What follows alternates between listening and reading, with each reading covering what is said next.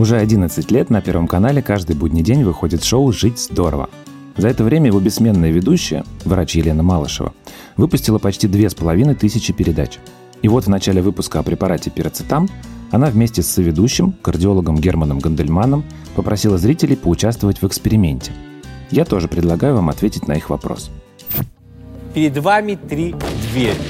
За одной дверью преступник, который вас могут убить. За второй дверью лев, который не ел три месяца. Его не кормили три месяца. И э, третий горящая комната. Вам нужно войти в какую-то дверь, спасаясь от опасности. Куда вы войдете? Пока вы думаете, хочу сказать пару слов в защиту «Жить здорово». Как бы мы ни относились к тому, что происходит в студии Елены Малышевой, то она споет песню Билли Айлиш в выпуске про синдром Туретта, то попросит зрителей в зале принести трусы, чтобы проверить состояние их здоровья. Три признака, говорящих о вашем здоровье, на этих трусиках, трусик, трусищах и труселях Труселях? можно заметить. Но вообще-то появление этого шоу на первом – большой шаг для популяризации медицины в России. Дело в том, что до Малышевой это эфирное время почти пять лет занимал народный целитель Геннадий Малахов. И вот его советы и методы лечения обычно были в лучшем случае бесполезны. Но давайте вернемся к вопросу о трех дверях. Определились с ответом? Двое почему-то бросаются в пожар. Трое, трое, Трое бросаются в в пожар. и шестеро к Этого преступнику. преступника. Никто не входит ко льву, который давно уже умер. Три Потому месяца что его без три еды. месяца не кормили. Льва нет в живых. Почему мы с этого начали разговор о лекарствах? Потому что, когда вы больны, вас захлестывают эмоции. Так же, как и в этой задачке. Как я пойду в пожар, сгорю, лев на меня набросится. Это эмоции, которые мешают вам думать. Во многом на этом построена технология продажи лекарств. Дальше Малышева и Гандельман рассказывают про пироцетам. Это наотроп. Производители таких препаратов обещают, что они улучшают память, лечат деменцию и помогают пациентам восстанавливаться после инсульта. Проблема в том, что нет ни одного качественного научного исследования, которое подтверждало бы эффективность ноотропов в этих ситуациях. Вот смотрите, сколько людей участвовало в исследовании. 12 тысяч человек. Это комбинированный анализ в разных странах мира. Что оказалось, Герман Швейц? Пирамицетам неэффективен как препарат ни против деменции, ни для восстановления больных Памяти. после инсульта, ни для улучшения мозгового кровообращения или предупреждения инсульта. Неэффективен. В конце выпуска ведущие говорят, что единственное на сегодня средство для улучшения мозговой деятельности с доказанной эффективностью – это не таблетки, а регулярные физические нагрузки. Но как вообще выглядят исследования, доказывающие эффективность того или иного метода лечения? Кто их придумал? И как вышло, что российские врачи все равно выписывают пациентам пироцетам, который провалил все испытания? Меня зовут Федор Катасонов, я педиатр, а это «Почему мы еще живы?» Подкаст Сбер и аптеки и студии «Либо-либо». Он посвящен медицинским открытиям, которые изменили мир. Этот эпизод – последний в первом сезоне, и он особенный. Речь в нем пойдет не о конкретном лекарстве или способе терапии, а о том, как медицина на наших глазах превращается из искусства в науку. Мы поговорим о том, как врачи учатся искать эффективные и безопасные методы борьбы с болезнями и с какими трудностями они сталкиваются на этом пути. Это история о больших данных, отмирании авторитетов, эксперименте с апельсинами и слепоте, которая позволяет нам увидеть больше. Это история доказательной медицины.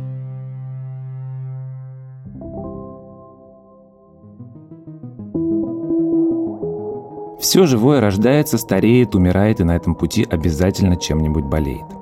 Это может быть безобидная простуда или ссадина на коленке, и тогда нужно просто подождать. Но иногда случаются проблемы посерьезнее. Сердечная недостаточность, психические расстройства, диабет, рак. К сожалению, за всю историю человечество смогло полностью искоренить не так уж много болезней. Например, исчезающе редкими стали случаи проказы, чумы, желтой лихорадки и заражения некоторыми червями-паразитами. Ну а о том, как ВОЗ ликвидировала натуральную оспу, вы могли слышать в четвертом эпизоде этого подкаста.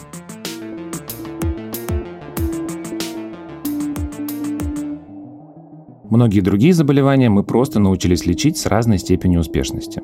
При этом большинство научных прорывов произошли только в последний век-полтора. Врач Петр Талантов, автор книги «005. Доказательная медицина от магии до поисков бессмертия», объясняет это так. В медицине, как и в любой другой науке, невозможно перескочить через несколько ступенек. Чтобы понять причины инфекции, нужно знать о существовании микроорганизмов. Для этого нужен микроскоп. Созданию микроскопа предшествует развитие оптики. Ну а если это вирусная инфекция, понадобится очень мощный электронный микроскоп, который позволяет увидеть вирус. Такие появились только в 50-е годы 20 века. Кроме того, действующее вещество лекарства – это молекула, а о молекулах мир впервые узнал в 19 веке – но несмотря на то, что все эти знания появились совсем недавно, мы почему-то все еще живы. Парадоксально, но история медицины доказывает, для лечения болезни нам не всегда нужно знать, как она устроена на микробиологическом уровне. Достаточно просто зафиксировать, что какое-то средство работает. Вопрос о том, когда зародилась доказательная медицина, он и простой, и сложный. Рассказывает Василий Власов, доктор медицинских наук и вице-президент Общества специалистов доказательной медицины. Простой в том смысле, что никакого точного э, дня, когда она появилась, нет, и нет никакого точного года. Дело в том, что доказательная медицина – это совокупность относительно простых идей о том, что э, лечить надо тем, что помогает. Вот э, вопрос о том, а что помогает, он немножко усложняет все дело. Вся история медицины и подготовка врачей строится на все более глубоком понимании устройства машины человеческого тела. И поэтому у всех врачей и 200 лет назад, и сегодня велик соблазн э, все проблемы, которые они видят у пациента, понимать с точки зрения того, что они знают вот, о иммунитете или там работе мышечной ткани, и делать выводы и предлагать лечение, исходя из этого. Это находится в известном противоречии с прагматическим принципом лечить тем, что помогает. Потому что неважно, какое вмешательство по какому механизму работает, важно, чтобы оно действовало.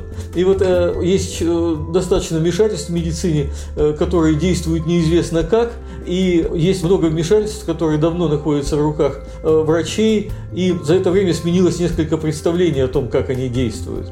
Так, например, происходит с антидепрессантами. Мы рассказывали о том, что механизм их действия до сих пор изучен не до конца. И вот поэтому, когда говорят о доказательной медицине, то сразу делают скачок вот к методу установления, действует или не действует, помогает или не помогает. И вот здесь э, и сформировалась в 20 веке, то есть совсем недавно, по большому счету, это практика клинических испытаний.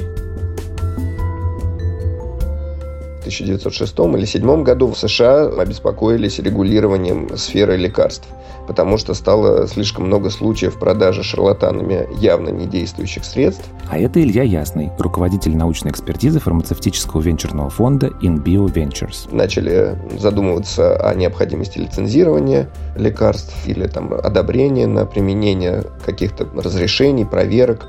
Но вторая половина 20 века ознаменовалась тем, что, скажем, золотым стандартом исследования лекарств постепенно стало двойное слепое рандомизированное клиническое исследование. Дальше я подробно расскажу о том, что это такое, а пока просто запомните термин. Двойное слепое рандомизированное исследование – причем агентство FDA требует два таких исследований для обычных лекарств, то есть для тех, которые применяются у широкого круга людей. Например, против диабетических препаратов или для лечения сердечно-сосудистых заболеваний, ну и многих других, которые находятся в аптеках. И в конце концов, в 90-х годах стала складываться система руководств ICH, это Международная комиссия по гармонизации требований к лекарствам. Там у нее длинное название, например, ее суть в этом состоит. Это система руководств, которая указывает, как должны разрабатываться лекарства. Она состоит из четырех важнейших частей. Это требования к безопасности, к эффективности, производству и так называемые междисциплинарные требования, которые объединяют это все. Итак, Клинические испытания или клинические исследования – это когда мы проверяем новый препарат или любой другой метод лечения на пациентах. Цель таких экспериментов – показать, что новые средства безопасны и эффективны. Затем, чтобы эксперименты проводились правильно, следят регуляторы внутри страны и на международном уровне. Мы еще поговорим о том, кто и как придумал клинические испытания. Сейчас важно понимать, что проводить их массово стали только в конце 20 века. Хотя, конечно, врачи и раньше старались действовать не вслепую прошлых выпусках мы много рассказывали о древних способах лечения. Например, в эпизоде про антибиотики вы слышали, что в Древнем Китае нагноение обрабатывали плесневелым хлебом за тысячи лет до появления пенициллина. Но обычно древнее врачевание было скорее ритуалом, чем медицинской процедурой. Иногда, конечно, срабатывал эффект плацебо. Но в целом средняя продолжительность жизни в традиционных обществах не превышала 30 лет. Первые шаги в сторону науки медицина сделала еще в античности. Проблема в том, что в древних Греции и Риме было запрещено вскрывать человеческие трупы. Соответственно, врачи очень плохо представляли себе анатомию человека. Поэтому, например, римский врач Гален считал, что кровь вырабатывается в печени, а кровопускание лечит примерно от всех болезней. А грек Гиппократ объяснял все болезни гуморальной теорией. Якобы наш организм наполнен четырьмя жидкостями – кровью, флегмой, а еще желтой и черной желчью. Пока они в балансе, мы здоровы, но как только чего-то становится слишком много или мало, человек заболевает. Врачи вроде Гиппократа и Галена были скорее теоретиками, чем практиками. А еще они были очень уважаемыми людьми. Перепроверять их идеи было немыслимо, даже если все видели, что лечение, которое они придумали, не особо помогает. Последствия такого положения дел медицина переживает до сих пор. Например, во многих российских медучреждениях последнее слово остается за самым старшим и опытным врачом – даже если он давно перестал следить за новыми клиническими испытаниями и никогда не читал зарубежной литературы по своей специальности. Но открытия обычно начинаются с сомнений и экспериментов. Один такой эксперимент провел французский хирург по имени Амбруаз Паре. Случилась эта история в XVI веке –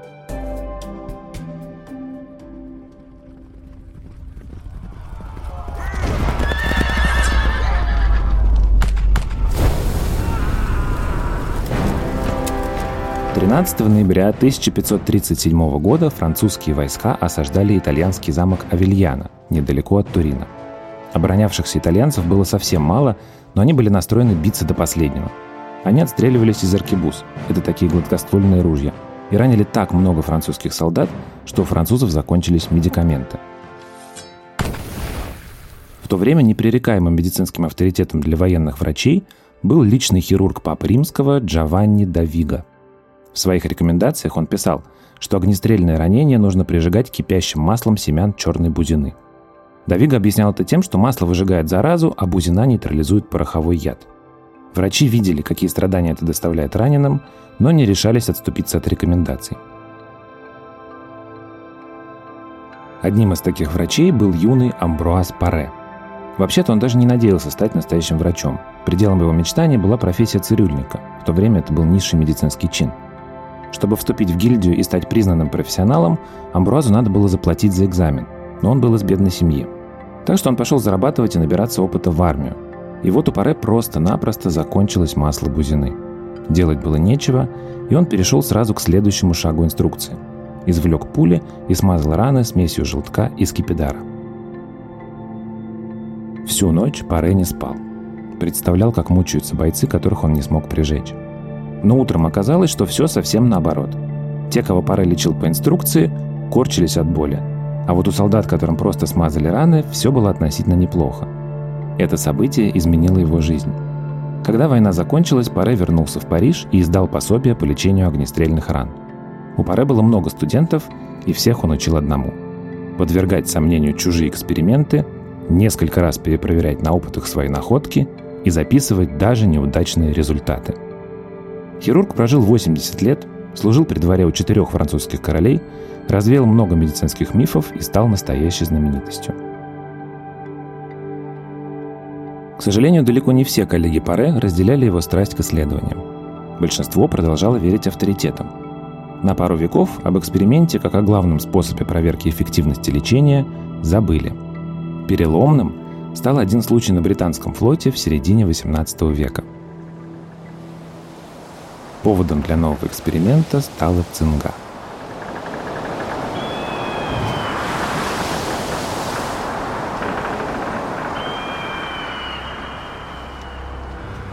Колумб, Дрейк, Васко да Гама и Магеллан. Всех этих знаменитых морских путешественников объединял один печальный факт. Сотни членов их экипажей умирали от ужасной болезни, которая обычно возникала к пятой-шестой неделе плавания. А всего с 17 по 19 век от цинги умерло около миллиона моряков. У людей распухали конечности, гнили десна, а еще они мучились от жажды и невыносимой усталости. Сегодня мы знаем, что цингой болеют из-за недостатка витамина С, он же аскорбиновая кислота, которого практически не было в еде моряков. На борт брали продукты, которые не портятся – сухари, соленое мясо, крупы и фасоль. В общем, никакой аскорбинки. Однажды Еще в XVI веке голландские моряки, которые везли домой апельсины из Испании, подворовались в трюме и обнаружили, что цинга отступила. Но цитрусовые были слишком дороги, чтобы кормить ими флот, и никаких серьезных уроков из опыта голландцев никто не извлек. Изменить ситуацию попытался британский корабельный хирург по имени Джеймс Линд. В 1747 году он служил на корабле «Солсбери», который патрулировал воды Атлантики – Через несколько недель плавания на борту появились первые больные цингой. То время считалось, что остановить гниение могут кислоты, и корабли держали на борту бочки со слабой серной кислотой. Она, конечно, не помогала, но Линд решил не доверять инструкции и провести эксперимент. Он отобрал 12 моряков с одинаковыми признаками цинги и разделил их на 6 групп. Есть много различающихся данных о том, что именно им давали. По одной из версий, первая пара получала кварту сидра, вторая – раствор серной кислоты – Третья – две ложки уксуса в день. Четвертый давали морскую воду, пятый – по два апельсина и одному лимону. Ну а шестой – что-то вроде пряного тонизирующего коктейля. Уже через несколько дней стало ясно, что выздоравливают только те моряки, которые едят фрукты. Правда, они быстро закончились, и лечение пришлось прекратить. Позже Линд издал трактат о цинге, который долгое время никто не замечал. Правительству Великобритании понадобилось еще почти полвека, чтобы обязать всех капитанов кораблей брать на борт бочки с лимонным соком. Опыт Джеймса Линда считается первым в истории клиническим исследованием с рандомизированными, то есть случайно отобранными группами. Разумеется, за два с половиной века в этой практике многое изменилось. Но все-таки основа опыта с апельсинами была та же, что и у испытаний современных лекарств. Сначала добровольцев делят на несколько групп. Та, что получает лекарство, называется экспериментальной.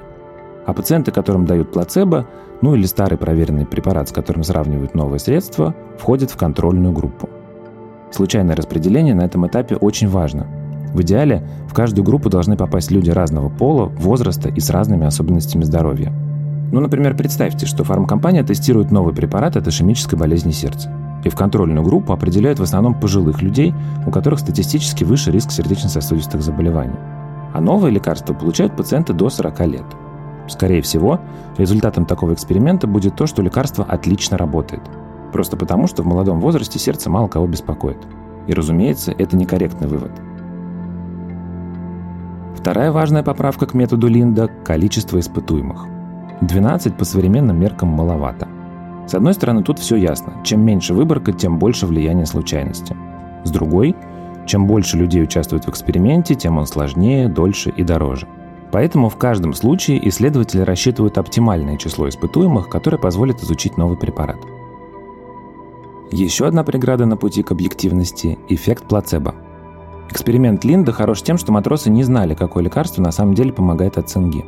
Но если пациенты понимают, что им досталась пустышка, или наоборот новое лекарство, они могут преувеличивать или преуменьшать эффект лечения. Поэтому со временем исследования стали слепыми, то есть участники не знают, что принимают – и тут важно, чтобы лекарства и плацебо выглядели одинаково. Даже несмотря на то, что плацебо обычно состоит из сахара и крахмала, ну или из физраствора, если речь об инъекциях. Высший пилотаж – это использование активного плацебо. Дело в том, что если какой-то препарат дает побочные эффекты, пациенты понимают, что принимают не пустышку и начинают иначе относиться к эксперименту. Чтобы избежать этого, плацебо тоже наделяют нежелательными действиями.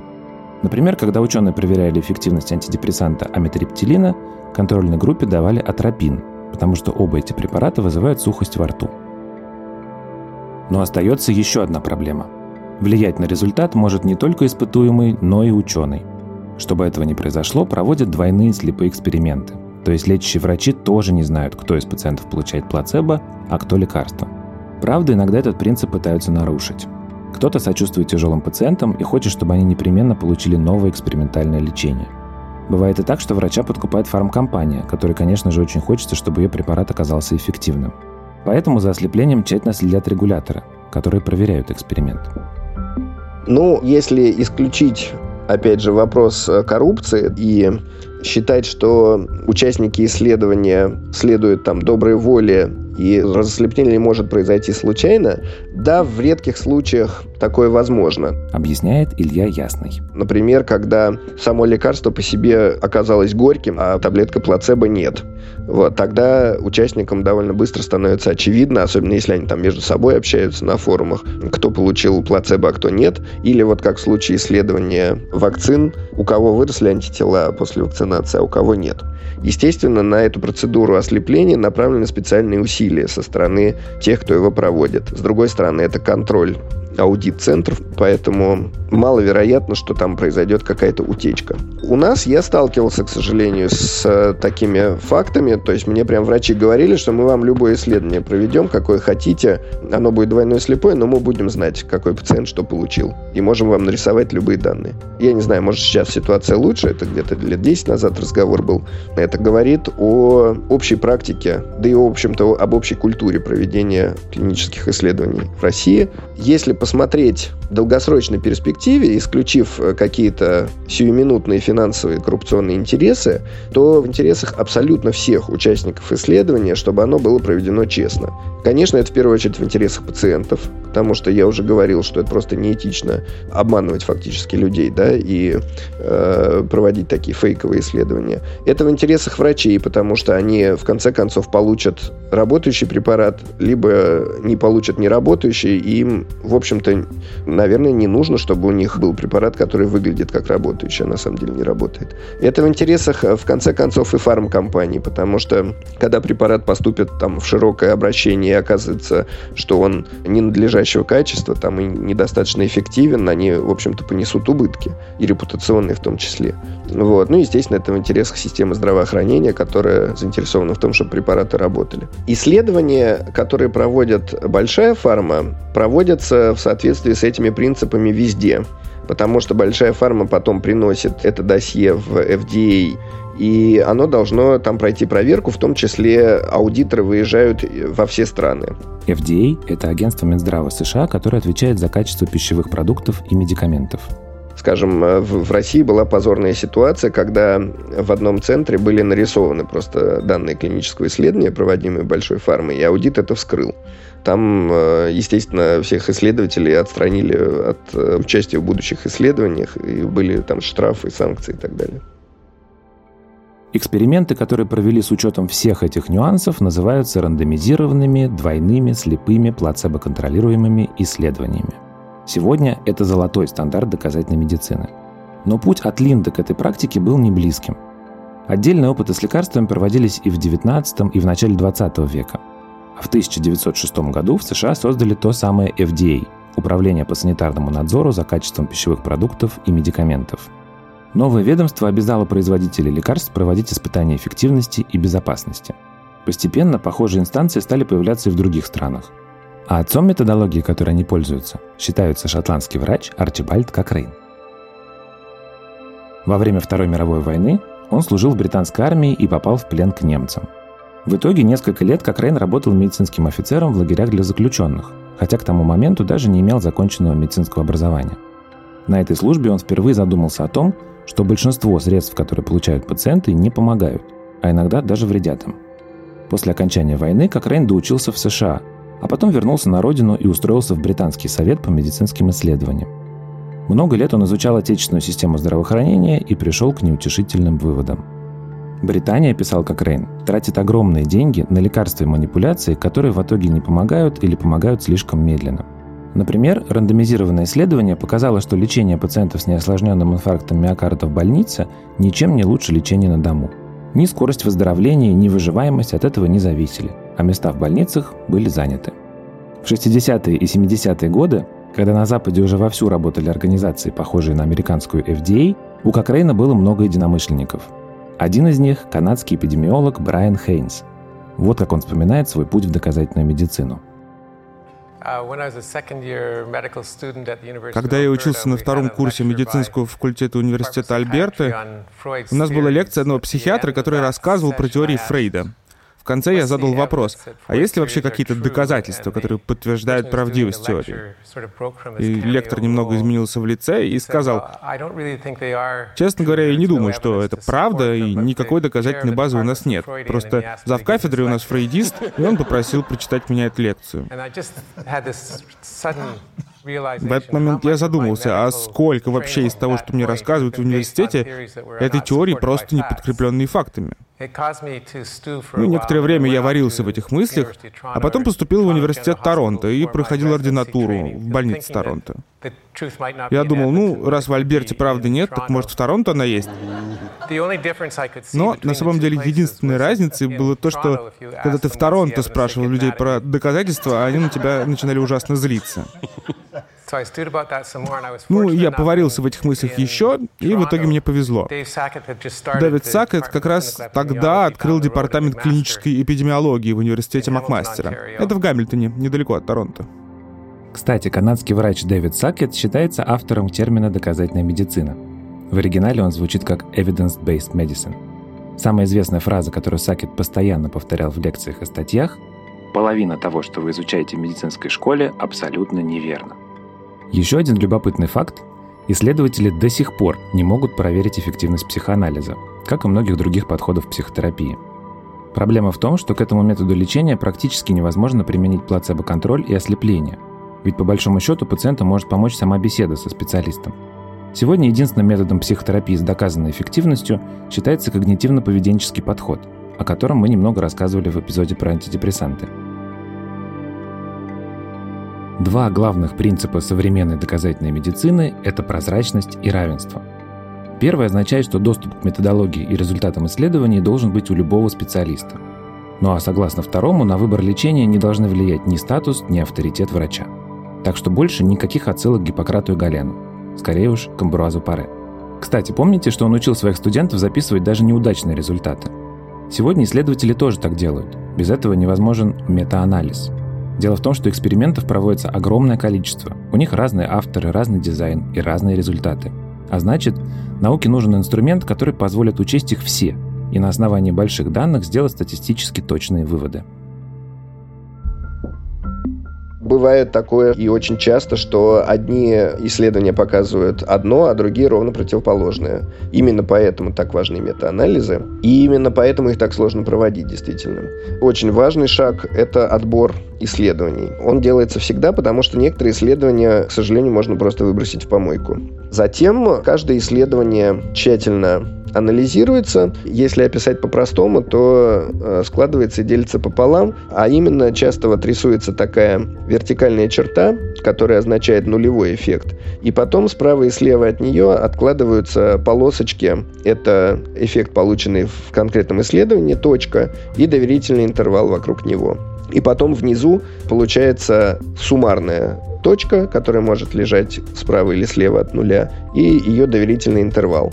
И, как правило, можно сразу по этой картинке понять, если доверительный интервал не включает ноль, то можно с какой-то уверенностью, с разными оговорками и скидками говорить о том, что этот метаанализ показал эффективность или, наоборот, достоверную неэффективность вмешательства. Вот эта вот диаграмма с вертикальной чертой и поперечными доверительными интервалами символ сообщества Кокрейн, которое организовал Арчи Кокрейн в 20 веке для независимой оценки медицинских вмешательств. На стадии метаанализа очень легко забыть, что черточки вдоль вертикальной прямой – это состояние здоровья конкретных испытуемых.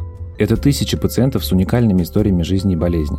Конечно, эксперименты с участием людей порождают множество этических вопросов но и они тоже становятся двигателем развития доказательной медицины. Клинические исследования – это эксперименты на людях. Нужно относиться к ним именно так. Это не попытка вылечить людей, это именно исследование новых лекарств, которые могут нанести потенциальный вред. Поэтому нужны всяческие предосторожности, чтобы клинические эксперименты проводились в соответствии, в первую очередь, с этическими нормами. Они начали складываться после Второй мировой войны, после того, как были обнаружены преступления в немецких концлагерях, преступления японцев в отношении китайцев, когда были, естественно, запрещены недобровольные эксперименты на людях полностью. В некоторых странах они оплачиваются. Ну, это решается так, что их здоровье и жизни застрахованы, ну, в развитых странах. Поэтому, ну, считается, что это такой относительно честный обмен их рисков на их выгоды. И плюс выгоды для общества, естественно. С другой стороны, на здоровых добровольцах исследуют лекарства, которые все-таки потенциально достаточно безопасны. Это, например, какие-нибудь противоаллергические препараты. А те лекарства, которые потенциально опасны, как лекарства против онкологических заболеваний, многих аутоиммунных заболеваний, наверное, ряда сердечно-сосудистых тоже. Для них даже первая фаза не проводится на здоровых добровольцах, она проводится на пациентах. Это не значит, что всякие сюрпризы невозможны. Такие трагедии случались, они известны, что люди либо заболевали, либо даже умирали в, в ходе исследований на здоровых добровольцах, но все-таки это происходит крайне редко. И обычно э, после таких э, трагедий они достаточно громкие, после них делаются выводы и еще ужесточаются требования к проверке безопасности на животных.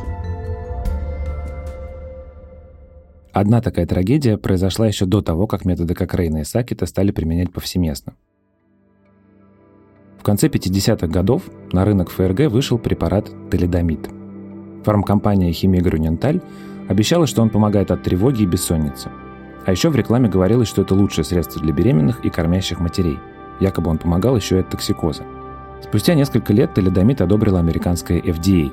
А потом врачи по всему миру заметили, что у женщин, которые принимали препарат во время беременности, рождаются дети со сросшимися пальцами, без ушей или с другими нарушениями развития. Препарат отозвали с рынка, но таких случаев успело накопиться почти 10 тысяч.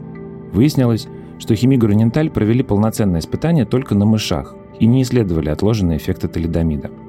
После этого случая FDA получила дополнительные полномочия, а подход к производству лекарств изменился навсегда. По современным стандартам каждый препарат перед выходом на рынок должен пройти несколько фаз испытаний. Сначала доклиническую. Это когда молекулы лекарств тестируют в пробирке и на животных. Потом идут три фазы клинических. На первой новые средства дают здоровым добровольцам, чтобы убедиться, что оно безопасно для людей и подобрать дозировку – Потом ученые сравнивают средства с плацебо. Ну а на третьей фазе средства тестируют на больших выборках людей и выясняют, превосходит ли оно уже существующее лекарство и какой режим лечения будет самым лучшим. Но это еще не все. После регистрации препарата стартует четвертая, постмаркетинговая стадия испытаний. Например, в 2020 году FDA отозвало из аптек лекарство для похудения лоркосерин. Оказалось, что оно может провоцировать рак. И это не единственный случай, когда лекарство запретили уже после начала продаж. По статистике, до аптечного прилавка доходит только 2% веществ, которые на старте испытаний казались ученым перспективными. 2% это если брать от совсем ранней стадии. Там на самом деле трудно оценить, потому что далеко не все публикуют свои доклинические находки, исследования, сколько у них провалилось там в животных. Э, можно всегда понять, сколько провалилось в людях. И вот лекарство, которое э, вошло в клинические исследования, там начало первую фазу, у него шанс дойти до рынка в среднем ну, от 5 до 15% в зависимости от показаний. Значит, если оно вошло в третью фазу, у него шанс уже процентов 50. По поводу того, кто прошел третью фазу, но не был зарегистрирован, их процентов 10-20, не больше. Обычно у FDA, кстати, это называется Complete Response Letter, таким эфемизмом каким-то странным, то есть письмо с полным ответом. Это грустное событие для компании, когда она его получает. Это означает, что экспертов FDA не удовлетворило досье. Все это звучит весомо, но на практике у доказательной медицины много ограничений. И главное состоит в том, что качественное исследование – это долго и дорого. Среднестатистический процесс занимает 12 лет и стоит около миллиарда евро. Но иногда бывает ситуация, когда действовать надо здесь и сейчас.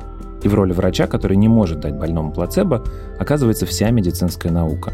Один из таких случаев – пандемия коронавируса – во-первых, вакцины раньше никогда не разрабатывались быстрее 4 лет. Обычный срок это там как раз 10, иногда 15, а иногда и несколько десятков лет от открытия патогена до разработки вакцины. А для некоторых патогенов, таких как ВИЧ или там, гепатит С, так и не были пока до сих пор разработаны вакцины. Во-вторых, те вакцины, которые разработаны сейчас от коронавируса, это вакцины новых типов. Это либо вакцины на основе МРНК, либо векторные, как спутник ВИ, либо субъединичные, но с довольно хитрой структурой, как у Нововакса. То, что они были разработаны за год, это действительно чудо. То есть, если посмотреть мнение экспертов на момент середины 2020 года практически все говорили, что это нереально, что в лучшем случае там два года на это потребуется, а то и больше потому что будут проблемы с масштабированием, потому что не удастся разработать достаточно эффективную вакцину в такой короткий срок, и потому что нужно больше времени на тестирование ее безопасности. Эту проблему удалось решить огромными вливаниями денег заранее, то есть э, компании и государство рискнули, сразу вложив очень много денег в строительство заводов для тех вакцин, которые еще только-только входили там в третью фазу исследований. Второе про эффективность. С этим очень повезло. То есть FDA в 2020 году ставила планку в районе 50%. То есть если вакцина будет э, на 50% снижать заболеваемость, ее будут регистрировать. В итоге мы получили вакцины, которые на 95% снижают заболеваемость. Это был шокирующий результат. Возможно, это как раз результат применения вот этих вот новых технологий МРНК вакцин векторных, потому что вакцины традиционного типа как раз не показали такой хорошей эффективности. Что касается безопасности, ну да, обычно проводится несколько исследований вакцины. В данном случае мы находились в особенных условиях. Это был период пандемии. То есть, в принципе, задержка каждый месяц стоила жизни тысячам людей. Сейчас вакцинами привиты уже 3 миллиарда людей. По-моему, да. Сейчас собрана такая база данных по безопасности и эффективности, которую никогда не собирали ни для каких вакцин.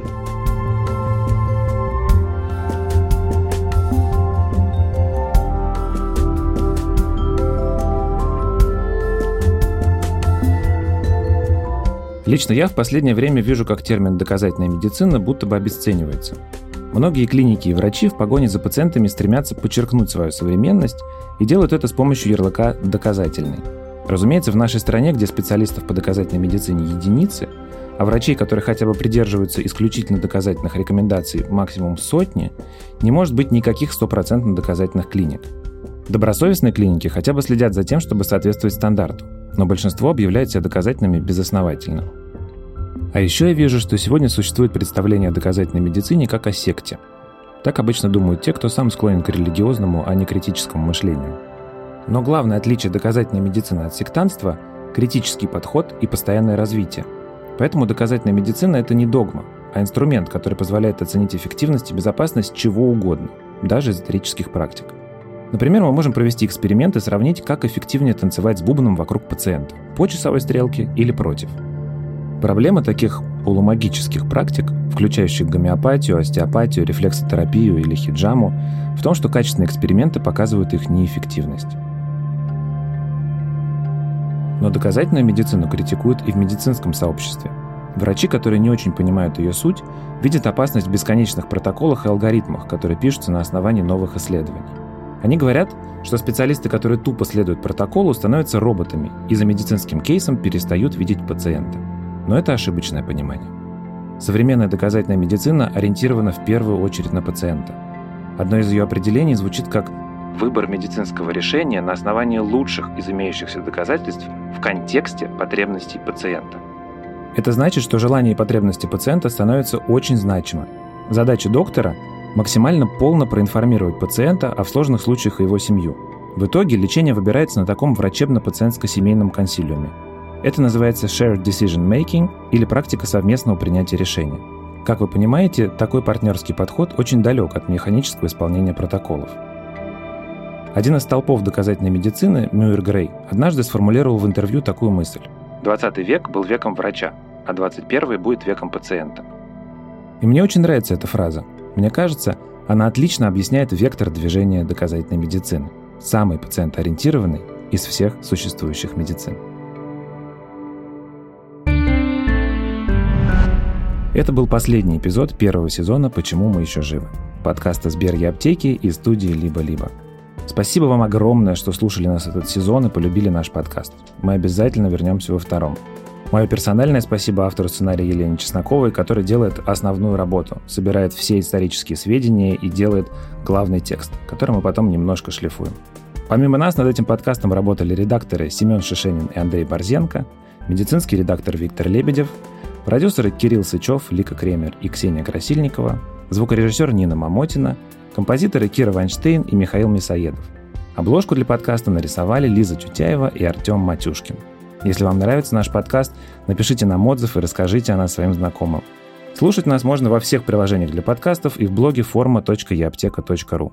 А еще недавно мы стали выкладывать выпуски на YouTube, так что смотрите, точнее слушайте нас еще и там. Меня зовут Федор Катасонов. До встречи во втором сезоне.